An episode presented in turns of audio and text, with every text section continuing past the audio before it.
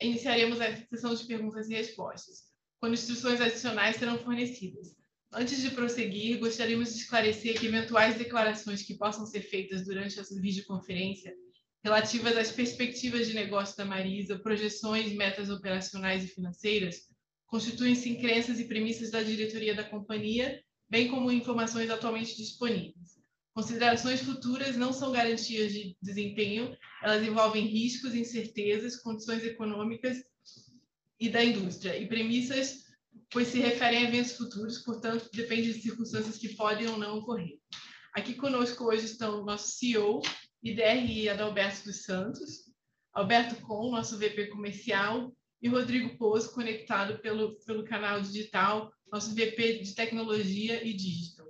Gostaria agora de passar a palavra para o Adalberto, que dará início à apresentação. Por favor, Adalberto, pode prosseguir. Obrigado, boa tarde a todos. Bem-vindos aí mais uma vez à nossa teleconferência de resultados, que nós estaremos comentando os resultados do primeiro TRI de 2022.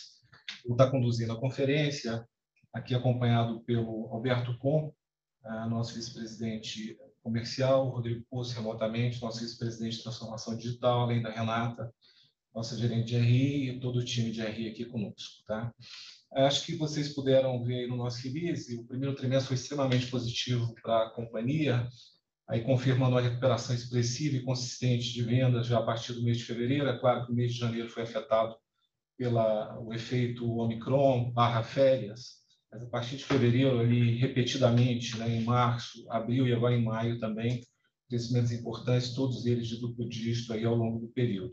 Isso é acompanhado também de uma recuperação importante de margem, que após janeiro, que é um mês tradicional uh, de promoções, é um mês mais promocional, principalmente nesse período do Omicron, mas a partir de fevereiro, março, abril e maio também, margens mantendo-se em um patamar superior a 50%, em linha aí com a meta da companhia já para esse ano. NPS também, um indicador bastante importante para todos nós aqui, se manteve na média aí de 77 no trimestre, mas em abril já chega aí próximo aos 80%.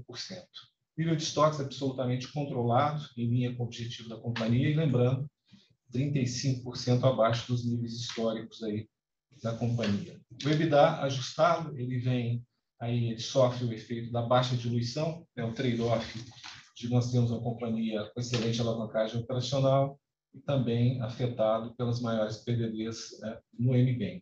Despesas financeiras e endividamento líquido absolutamente sob controle, uma redução importante na dívida do varejo e um melhor perfilamento nas posições do MBank.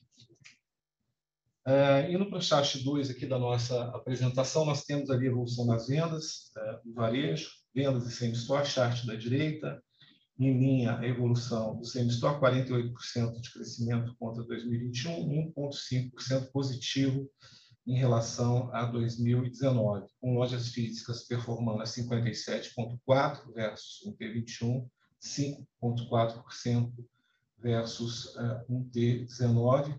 O mês de janeiro, é claro, impactado pela queda acentuada de fluxo em função do Omicron, conforme eu mencionei, mas fevereiro, março, na sequência, abril e maio, é claro que esses dois últimos ainda não estados, todos os meses performando em duplo dígito. Uh, Verifica-se uma melhora gradativa no fluxo, importantes ganhos de conversão e recomposição de preços uh, nos meses subsequentes ali a partir de janeiro. Performance de dois dígitos, aqui um destaque importante para algumas categorias ditas como uh, secundárias, né, o íntimo, infantil, masculino, acessório, todas elas continuam performando muito bem, e também uma recuperação importante da categoria feminino 1, que é a mais formal, já com sinais de recuperação ao longo de todo o período, depois de uma performance mais fraca no segundo semestre do ano de 2021. No chart seguinte, a evolução das vendas no nosso canal digital, crescendo 146% contra um T19, estáveis em relação ao um T21 devido à base comparativa mais elevada. O nosso app mantendo-se acima de 60% da participação das vendas daquele canal, se consolidando aí como principal instrumento de vendas no canal digital, já ultrapassando aí 15 milhões de downloads ao final do MT22.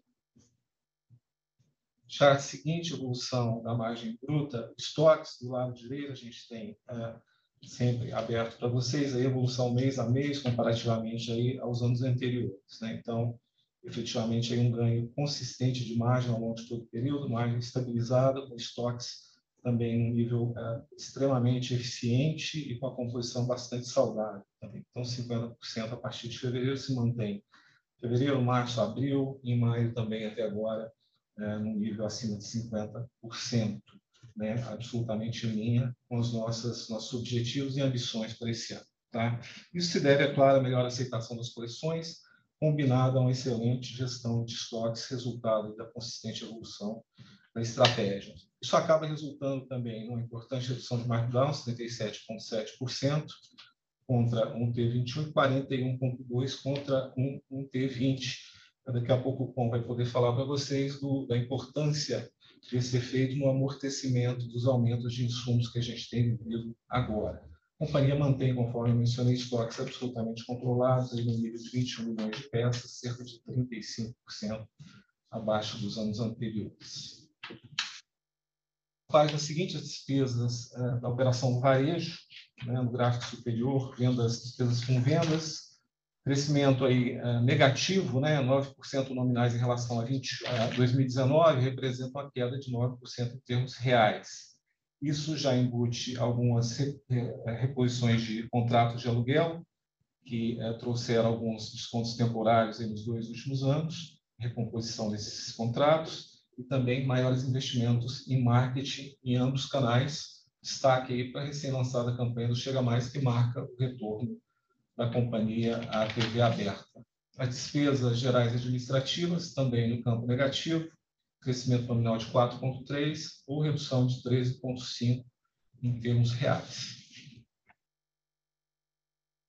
Chart seguinte, a margem de contribuição do MBank, gráfico da direita, uma queda 146 milhões para 74. É claro que nos 146 milhões de 2021 nós temos ali efeitos on-offs importantes da ordem de 55 milhões, que se retirados nós estaríamos falando de uma queda de 90 milhões para 74, é, a maioria disso muito em função das PDDs.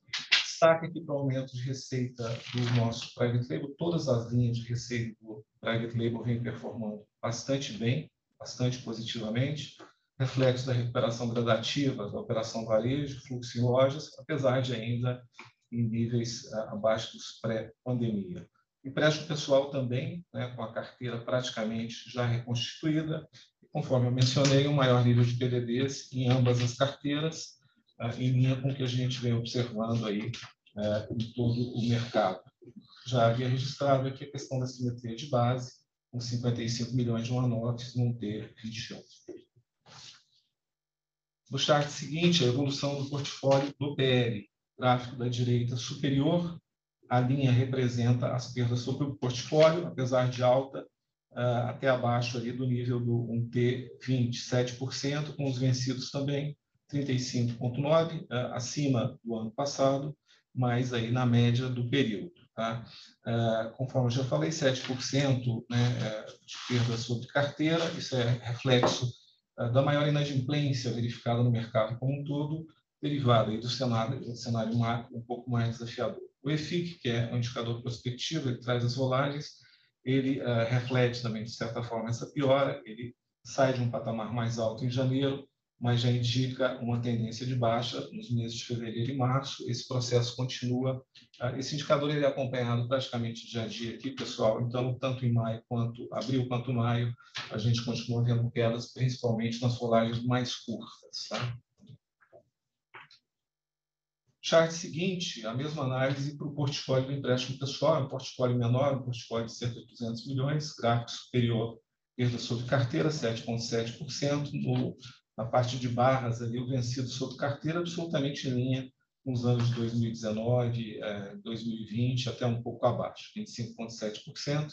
Também as rolagens né, no gráfico inferior nascem no patamar mais alto, em janeiro, mas já em março elas voltam para o patamar histórico da companhia, refletindo as diversas medidas que a companhia tomou, tanto na concessão quanto no processo de recuperação. Chart seguinte, o EBITDA consolidado da companhia, lado direito, uh, uma figura negativa, 33,9 milhões, refletindo aí uh, o EBITDA do NBank no patamar de 22 milhões, de certa forma, impactado pela solagem, a questão das solagens, e o EBITDA do varejo, 55 milhões negativo, apesar de negativo, apresenta uma evolução em relação aos anos anteriores. O primeiro trimestre, tradicionalmente, é um trimestre mais fraco, traz sempre para o varejo essa questão da diluição de despesas em função do patamar mais baixo de vendas tradicional nesse período. Chart seguinte, o resultado líquido, reflete exatamente essa questão da queda no EBITDA, já estamos com 77,2 milhões negativos, 53 contra 53,4 no 1T21 e 107 no 1T20. Chart seguinte, evolução do fluxo de caixa, a geração de caixa operacional, ela começa impactada pelo EBITDA negativo, 33,951, Uh, novo impacto trazido pelo capital de giro, que nessa época do ano é normal ter uma maior alocação em capital de giro, é típico para esse primeiro trimestre, mas também uh, um impacto aí devido à piora da solagem. A piora da solagem do MBank ele acaba se refletindo no aumento maior de carteiras. Houve também nesse período um aumento de posições de cash collateral, eu posso explicar isso depois, tem a ver com posições em garantia de parceria que acabaram resultando, em função da, da redução do, do, valor das ações ocorrida em todo o mercado, você acaba tendo uma maior alocação em cash collateral e traz esse efeito. Apesar disso, os 120 milhões de caixa, é, caixa líquido posições de cash collateral estão absolutamente em linha com é, o planejado pela companhia para esse, esse momento, fechamento do 1T, e agora, o fechamento de abril, e uh, meados de maio já estariam totalmente recompostos aí na ordem de 330 bilhões. O chart seguinte, evolução uh, endividamento líquido, a posição né, do endividamento líquido, que alcança 623,5 milhões no total uh, do conglomerado, absolutamente em linha com uh, a posição do 1T21, 612 milhões, a rigor com uma redução importante na dívida da Marisa, a posição varejo, e um melhor perfilamento nas posições do MBank. É claro que o aumento de capital foi em fevereiro foi extremamente importante para a travessia desse primeiro período do ano. Indo para o nosso chart final, um pouquinho das perspectivas da companhia é, restante do ano. É claro que nós temos aí pela frente desafios aí principalmente derivados do momento macroeconômico, né? um ano de eleições, é um ano de Copa do Mundo, ali em dezembro isso traz desafios adicionais, mas a companhia trabalha uh, com um horizonte de recuperação de resultados, mantendo esse ritmo de recuperação de vendas e rentabilidade, mas, é claro, se precavendo em termos de eficiência operacional. Essa recuperação de resultados deve derivar da contínua reconquista de fluxos, é, e produtividade de nossas lojas. Para vocês terem uma ideia, no segundo semestre do ano passado, nós chegamos a ter picos de queda de fluxo de 35%. Essa posição, agora, nos últimos meses, já é inferior a 10%. Esperamos que esse movimento continue em função de tudo que está acontecendo na companhia é, até o final do ano. Eficiência operacional, é claro, é um foco importante, sempre foi, redução de despesa, principalmente na operação em varejo, e deve ser uma das âncoras também é, daqui para o final do ano. Retomada de investimentos estratégicos, também esperamos poder estar fazendo isso é, ao longo desse restante de ano, mas é claro que isso vai ser calibrado aí de acordo com a evolução do resultado, principalmente com a geração de caixa. No âmbito da, da política comercial, da estratégia comercial, nós devemos ter aí a continuidade da consolidação na transformação comercial e também a continuidade na estratégia de digitalização da companhia. Eu vou passar a palavra agora Alberto Pon, que ele vai dar um pouquinho mais de cor nessa questão é, da transformação comercial, o que, que nós avançamos nesse primeiro trimestre e o que, que a gente espera avançar no restante do ano. Na sequência, o Poço, Rodrigo Poço, vai também fazer mesma, as mesmas considerações em relação à transformação digital. Onde é que nós estamos e para onde nós vamos até o final do ano. Obrigado a todos. Na sequência, a gente fica aqui para eventuais perguntas. Boa tarde a todos. Obrigado, Adalberto. Uh, falando de transformação comercial, uh, como você mesmo comentou, em lojas comparáveis, estamos dois dígitos positivos desde fevereiro e até hoje, até então, em vendas e em lucro bruto. Essa consistência se dá por quatro iniciativas, ou melhor, quatro grandes pilares. Primeiro, pessoas, ou seja, a gente tem esse time completo desde o início da jornada. E o segundo uh, ponto é a criação de uma área dedicada para a inovação comercial. E o primeiro ponto que essa área está trabalhando, está trabalhando no último ano e meio e provavelmente no próximo ano e meio também, é gestão da melhoria contínua de todos os nossos processos. Para o futuro, vamos estar tá investindo cada vez mais na melhoria desse processo e na capacitação do time para retroalimentar esses processos e cada vez mais evoluir uh, dentro da, da Marisa. O segundo ponto é a questão de marca, proposta de valor e estilo. Hoje já temos definidos o nosso posicionamento, nosso posicionamento já é conhecido, é claro, e confeccionamos todos os guidelines de estilo. Uh, estamos trabalhando com base nesses guidelines de estilo para ajustar a, as apostas de cada um dos estilos de acordo com a performance e, obviamente, retroalimentando o modelo para que a gente tire o melhor desse modelo. Um terceiro ponto é o ponto de produto, produto e sortimento. Já nesse ponto, nós tivemos várias iniciativas nessa primeira fase e todas dando continuidade para essa segunda fase. E, a partir dessas iniciativas, já estamos tendo os resultados consistentes, como você comentou no início dessa call. Nós revisamos toda a questão de grade de tamanhos, definimos clusters de loja de acordo com tamanho, clima e região, fizemos a revisão de todos os layouts e padronizamos todos esses layouts e é, avaliamos todas as propostas comerciais e apostas de compra para esse inverno agora. Então, talvez o sucesso desse inverno é que tivemos a oportunidade de revisar isso a começar de um ano atrás, tá? E estamos tendo resultados interessantes nesse, nesse primeiro trimestre. Uh, vamos continuar nessa segunda fase a revisar todas essas propostas e, mais do que revisar, a elaborar dentro de um mindset novo, de um mindset é, cada vez mais objetivo em termos de sortimento, elaborado junto com a consultoria que aqui está nos ajudando. Um quarto pilar é o pilar de modelo operacional. Resgatamos e implementamos conceitos, processos e ferramentas incisam e precisam, desde o nascedor lá do planejamento. Fizemos isso através de uma frente chamada Organização de Processos, com as principais lideranças do comercial, é, garantindo a execução e monitoramento de tudo isso. É, isso tudo impactou no nosso sortimento, que obviamente impactou positivamente na venda, na margem e na relação com os nossos fornecedores. Acreditamos que a continuidade de todas essas iniciativas que iniciamos há cerca de um ano atrás vai fazer o nosso segundo semestre ainda mais sólido, consistente e ajustado. E ajustado, inclusive, à nossa proposta de valor, como eu comentei aqui anteriormente, e aos nossos objetivos de faturamento e margem também já definidos.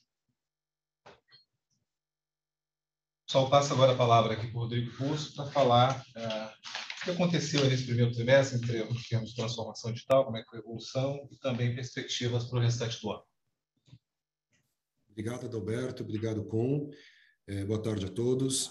Então, como o Adalberto já comentou, é, a gente tá, parte de uma base de comparação elevada versus 2021.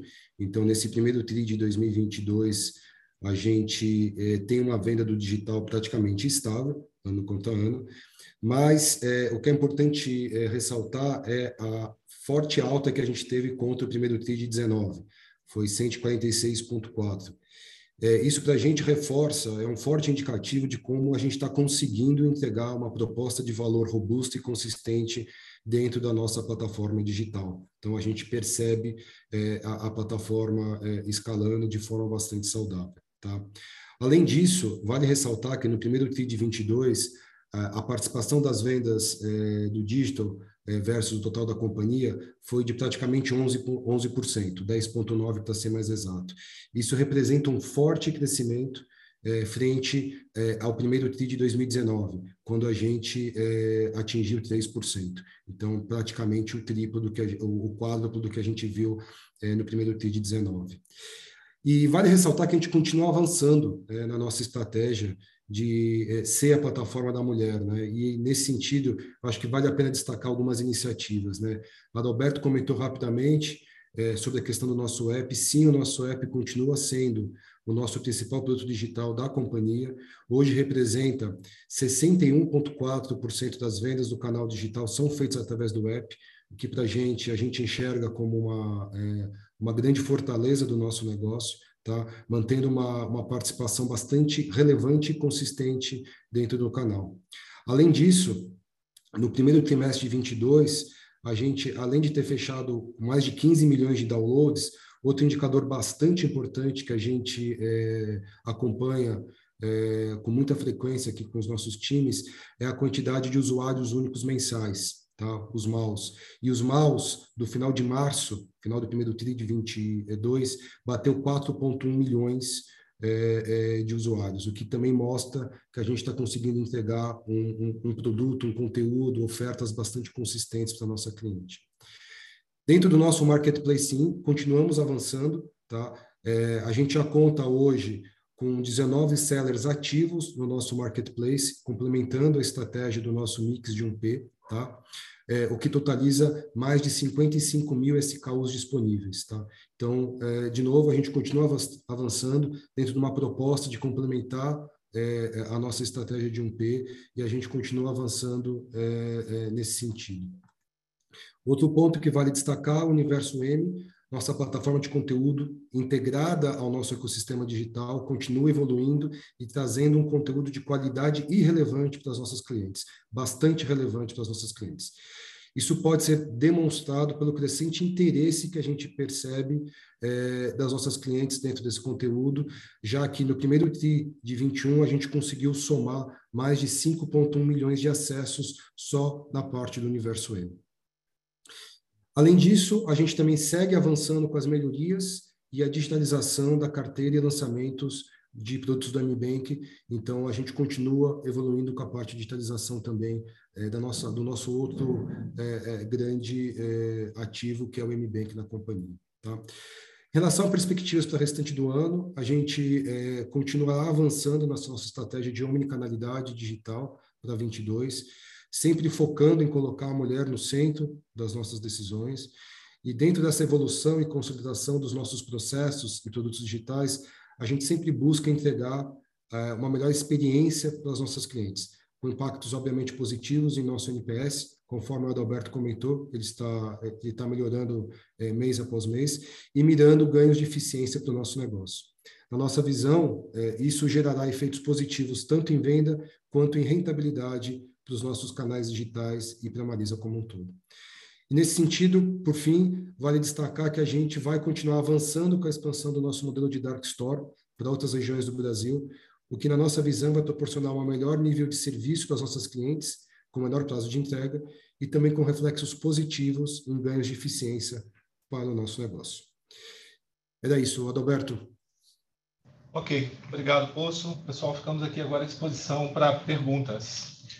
Obrigada. Iniciaremos agora a sessão de perguntas e respostas. Para realizar uma pergunta, por favor, clicar no botão levantar a mão para a gente habilitar o áudio. Você também pode digitar perguntas na opção de Q&A da plataforma e enviar. A primeira pergunta vem do senhor Rubem Couto, do Santander. Boa tarde, pessoal. Boa tarde. Oi, está me ouvindo? Estou. Pode prosseguir. Vamos lá. É, boa tarde, todo mundo. É, primeiro, parabéns, Adalberto, pela pela indicação, acho que merecido aí dado todo esse trabalho dos últimos anos. E a nossa pergunta é mais em relação ao MBank, vocês comentaram de uma melhora na tendência de provisão ao longo de abril, é, mas, mas que a gente deve imaginar para o resto do ano, é, não só no, no, segundo TRI, mas até no segundo semestre, em termos de provisão e, e inadimplência? Acho que o, o, cenário macro continua a piorar na margem, é, queria também entender se vocês também estão já se movimentando para uma concessão de crédito um pouco mais conservadora, enfim, acho que é mais para entender o, o que esperar do MBank para o ano. Obrigado. Vamos lá. É, as rolagens mais curtas, conforme eu mencionei, já têm melhorado, mas é claro que você, quando tem um processo é, de, de, aumento né, de é, posições de inadimplência, é, elas, elas permeiam, elas começam a rolar na carteira, ou seja, por mais que as novas é, concessões comecem a melhorar, que são as rolagens mais curtas, as rolagens mais longas, aquelas que já passaram de 30 para 60, 60 para 90, elas passam a depender muito da ação de recuperação, as ações de cobrança. Então, qual que é o processo daqui para frente? Nós devemos ainda ter uma manutenção de um nível de PDD é, mais elevado, é, muito parecido com o que nós tivemos agora no primeiro TRI, e um declínio já a partir de meados do segundo trimestre início do terceiro trimestre entrando pelas nossas projeções aí no padrão de regularidade. O que, que foi feito para isso? Né? É, ajustes nas concessões, não necessariamente fechamento linear do ponto de corte, mas ajustes é, por regionais, né? regionais de maior risco, que apresentando maior risco, você faz um fechamento maior, regionais de menor risco, eventualmente nem alterando o padrão de corte. Esse processo foi sendo calibrado uh, desde o início de fevereiro e continua até abril, já começa a trazer esse reflexo uh, que eu comentei e também uh, alterações no procedimento de cobrança, antecipando algumas regras de cobrança. A nossa expectativa pelas projeções do time da área é que, de novo, ali, início do terceiro trimestre, meados do terceiro trimestre, a gente já esteja em padrões pré-pandemia, tá? em relação ao MBank. Basicamente é isso. Está bem claro. Obrigado. Nossa próxima pergunta vem da Gabriela Moraes, do Itaú BBA. Gabriela, pode prosseguir. Boa tarde a todos, obrigada por aceitar nossa pergunta. Aqui do lado do Itaú, a gente tem dois pontos. O primeiro deles com relação às vendas, né? A gente viu uma recuperação agora de same-store sales no primeiro TRI, e a gente queria entender um pouco do outlook de vocês para o segundo TRI, se a gente deve é, enxergar o indicador mais ou menos nessa, nessa, nesse nível que a gente viu esse TRI, ou se tem também espaço para melhora, dado que janeiro foi, foi um mês mais, mais fraco. E o segundo ponto é bem rápido sobre digitalização. É, olhando para o longo prazo, é, qual é o ponto ótimo que vocês enxergam de é, penetração de vendas digitais? É isso do nosso lado. Obrigada, pessoal. Gabi, conforme eu mencionei, a gente até abriu aqui alguns números não auditados, né, falando aí de abril e maio, tá? Abril as vendas mantiveram o mesmo patamar, um, né, um patamar ali de, de duplo dígito, e maio continua, tá? É, eu diria até com levemente superior ao que a gente verificou ah, nos meses positivos aí de fevereiro e março, tá? levemente positivos. A nossa expectativa, é, principalmente com a entrada do frio aí na próxima semana, um frio mais mais pesado, né, é que isso acabe ajudando no fechamento do trimestre, né, que é um fechamento um trimestre de inverno, né, de coleções de inverno. Então, a expectativa para o 2T é bastante positiva e a, a expectativa para o terceiro trimestre, daqui a pouco eu falo um pouquinho aí, né, das novidades aí da, da virada de coleção, também são bastante positivas, né, já que a aceitação das coleções tem sido crescente e isso combinado aí com a, o rigor no controle de estoques é, é bastante poderoso, né. Ah, em relação à participação do, do digital, a gente tem o nosso planejamento estratégico aí alcançar o patamar de 25% das vendas totais da companhia nos próximos anos. É claro que cada vez mais buscando um balanceamento entre rentabilidade e crescimento. Né? É, esse é um canal que tende a ter margens mais baixas, então e, tem uma, uma, tomada de capital de giro elevada.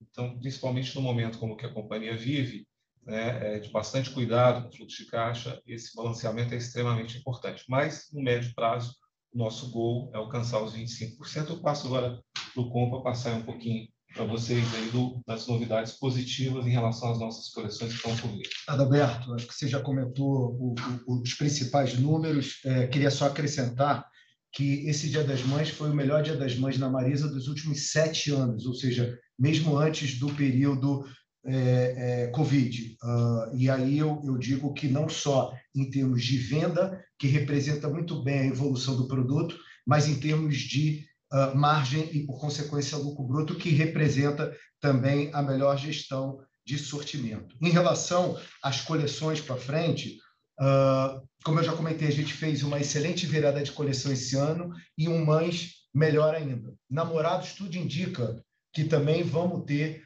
um bom evento. Quando a gente fala de segundo semestre, é, os times estão, nesse momento agora, definindo o quarto trimestre, o, o terceiro trimestre já está completamente direcionado. Então, a gente entende também que vamos ter evoluções bastante similares ao que está acontecendo agora no Dia das Mães ou na nossa virada, é, e não é, ao que tivemos em janeiro, que uh, uh, não tivemos crescimento de duplo dígito, mas também não foi o crescimento que a gente uh, esperava. Então, em termos de coleção, é isso que eu tenho para comentar. Em termos de, de gestão, Hoje a gente está fazendo, o Adalberto já comentou que a gente está com cerca de 35% a menos de estoques em relação aos últimos anos, porque a gente entende que, para melhor gestão do sortimento, é muito importante você trabalhar com os estoques que estão nas áreas de vendas e a sua reposição. A gente acredita que quanto mais freshness tivermos nesse produto, melhor é a venda. A performance do produto novo sempre é a melhor em termos de venda e de giro e, e por consequência, também em termos de margem.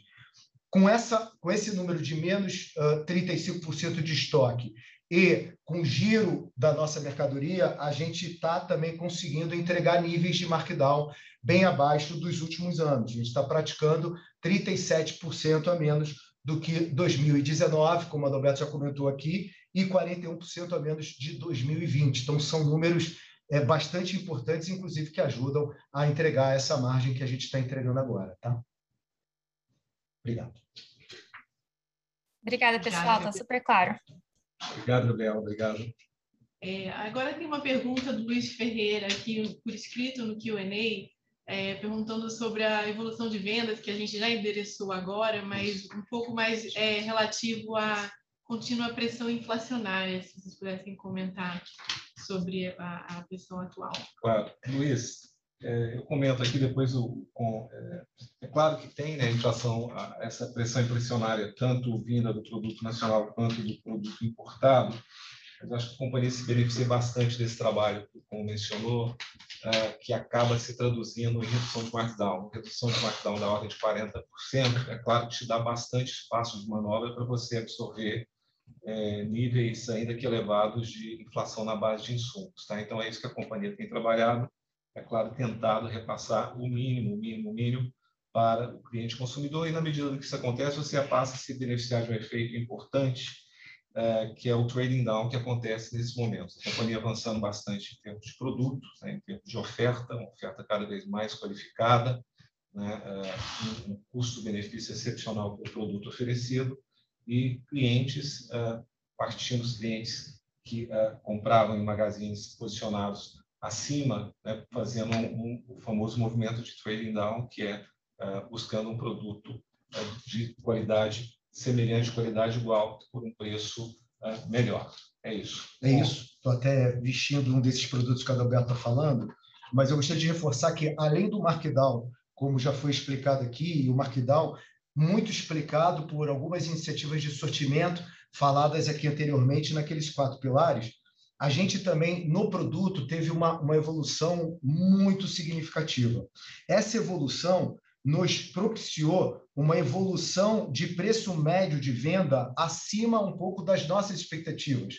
O preço médio original foi planejada a evolução acima desse incremento de CMV, tá? O preço médio de venda surgiu mais elevado ainda, onde nos faz concluir que com o giro do produto todos os produtos que a gente colocou de Enterprise Point, P1 e P2, continuam funcionando muito bem. Mas a grande surpresa positiva em termos de participação foram os produtos que a gente chama de P3 e P4, um nível de preço um pouco mais elevado e um nível de tecido e de moda também um pouco mais elevado. Ou seja, a gente conseguiu incrementar o nosso meio da pirâmide sem abrir mão da nossa base da pirâmide. A nossa estratégia é clara, a nossa estratégia é a mulher versátil, que uh, principalmente nosso target group é o CB2, é o B2C, né? sem abrir mão do C, avançar com o B. Por isso que está nos trazendo o preço médio.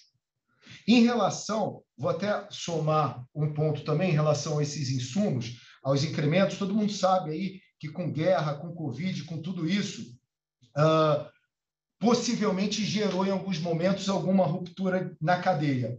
Lembro que quando começamos essa jornada, há, cerca de um ano e meio atrás, a gente tinha na base da Marisa cerca de 600 fornecedores. E fizemos um trabalho e estamos hoje com cerca de 240 fornecedores, dos quais 50 participam com 65% das nossas vendas.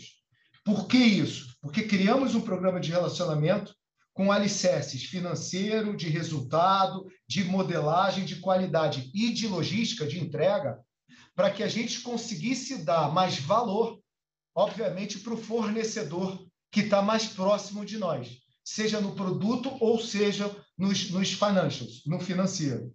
a gente tem tido muito sucesso. Eu costumo dizer que essa base de 240 fornecedores é a nossa verticalização. Inclusive, hoje, no fornecimento nacional, a gente já tem importantes fornecedores trabalhando tecido plano, retilínea e moletom, que eram costumeiros produtos do importado.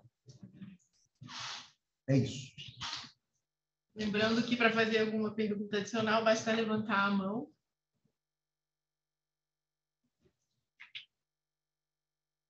Não havendo mais perguntas, encerramos nesse momento a sessão de perguntas e respostas. Gostaria de retornar a palavra para o Adalberto para considerações finais. Obrigado, pessoal. Obrigado pela participação. Esperamos vocês nas próximas uh, conferências de resultado. Mas, mais do que isso, esperamos vocês aí visitem as nossas lojas aí para comprovar as grandes evoluções aí no nosso produto e na nossa operação. Obrigado a todos. Obrigada.